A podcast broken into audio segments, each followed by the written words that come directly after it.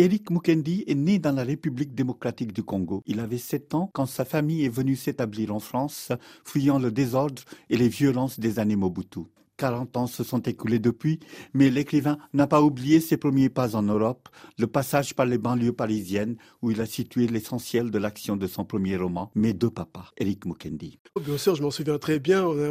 Ah, bah, c'est une arrivée assez rocambolesque parce que je sais qu'on est arrivé par la Belgique, on est arrivé par Bruxelles, qu'on a beaucoup roulé, je sais qu'on a dû traverser la frontière. À l'époque, c'était pas encore Schengen, je crois, puisque c'était on était en 80, on était en 85, donc et du coup, euh, je m'en souviens très bien du changement, du froid, bien sûr, de Mantes-la-Jolie. Boris, le héros du roman, est issu lui aussi de l'immigration, tout comme l'auteur, mais ce roman n'est pas toutefois un livre autobiographique, prévient Eric Mukendi. Dans le livre, tout est vrai et tout est faux à la fois. C'est-à-dire que si ça m'est pas arrivé à moi, ça, ça arrivait à des gens que je connais, en gros. Que je dirais, c'est pas autobiographique dans le sens où j'ai pas eu deux papas, mais je connais des gens peut-être qui ont vécu ça. Tout est un peu vrai et tout est un peu faux, comme la littérature euh, est supposée le faire, pas me mentir vrai. Mes deux papas frappent par sa maturité d'écriture, la maîtrise de sa narration, l'économie des moyens et un sens consommé de montée en tension. Récit d'éducation dans le contexte de la vie en banlieue parisienne, le roman d'Éric Mukendi raconte l'apprentissage par un adolescent de la liberté et des complexités du monde. On pense aux mots de Sartre mettant en scène des enfants partant à la conquête du monde et faisant dans les larmes l'apprentissage de la société. La situation de Boris est un tantinet plus complexe car le garçon a deux papas.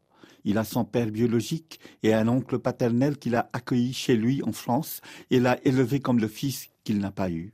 Boris appelle son oncle Fulgence papa. Le drame éclate lorsque le vrai papa de Boris débarque en France et vient frapper aux portes de son frère. Avec subtilité et maestria, le roman met en scène les péripéties de la vie à travers lesquelles le jeune héros narrateur prend conscience de sa situation familiale complexe.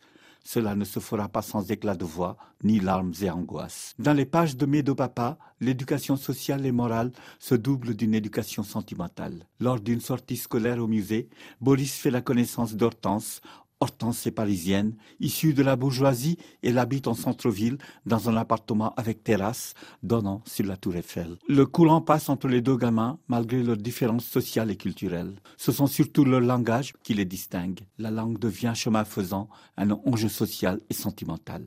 Lecture. Nous étions hier au soir au théâtre, c'était épatant. Hortense, elle dit ce genre de phrase et ça sonne vrai. Et je me dis que sa manière de parler, c'est pas pour me montrer qu'elle vient de la haute société, c'est juste qu'elle reste elle-même. C'est pour ça que je lui parle comme on parle avec les potes, en mélangeant argot, arabe, mots du bled, de gitan, je sais pas. La langue du quartier, c'est un plat français. Et chez nous, chacun rajoute ses épices ou le refait à sa sauce. Ça donne du goût quand on parle. Pour oser notre métaphore, je dirais que notre français à nous est exogame, alors que celui des gens des beaux quartiers est complètement consanguin. Les tournures et les mots, ils sont secs, n'ont plus le jus et sont maintenus artificiellement en vie. Et pourtant, j'aimais être en contact avec cette langue quand c'est Hortense qui l'a parlé. Ce passage du roman, lu par l'auteur lui-même, donne le ton de ce livre, partagé entre satire et sentiment.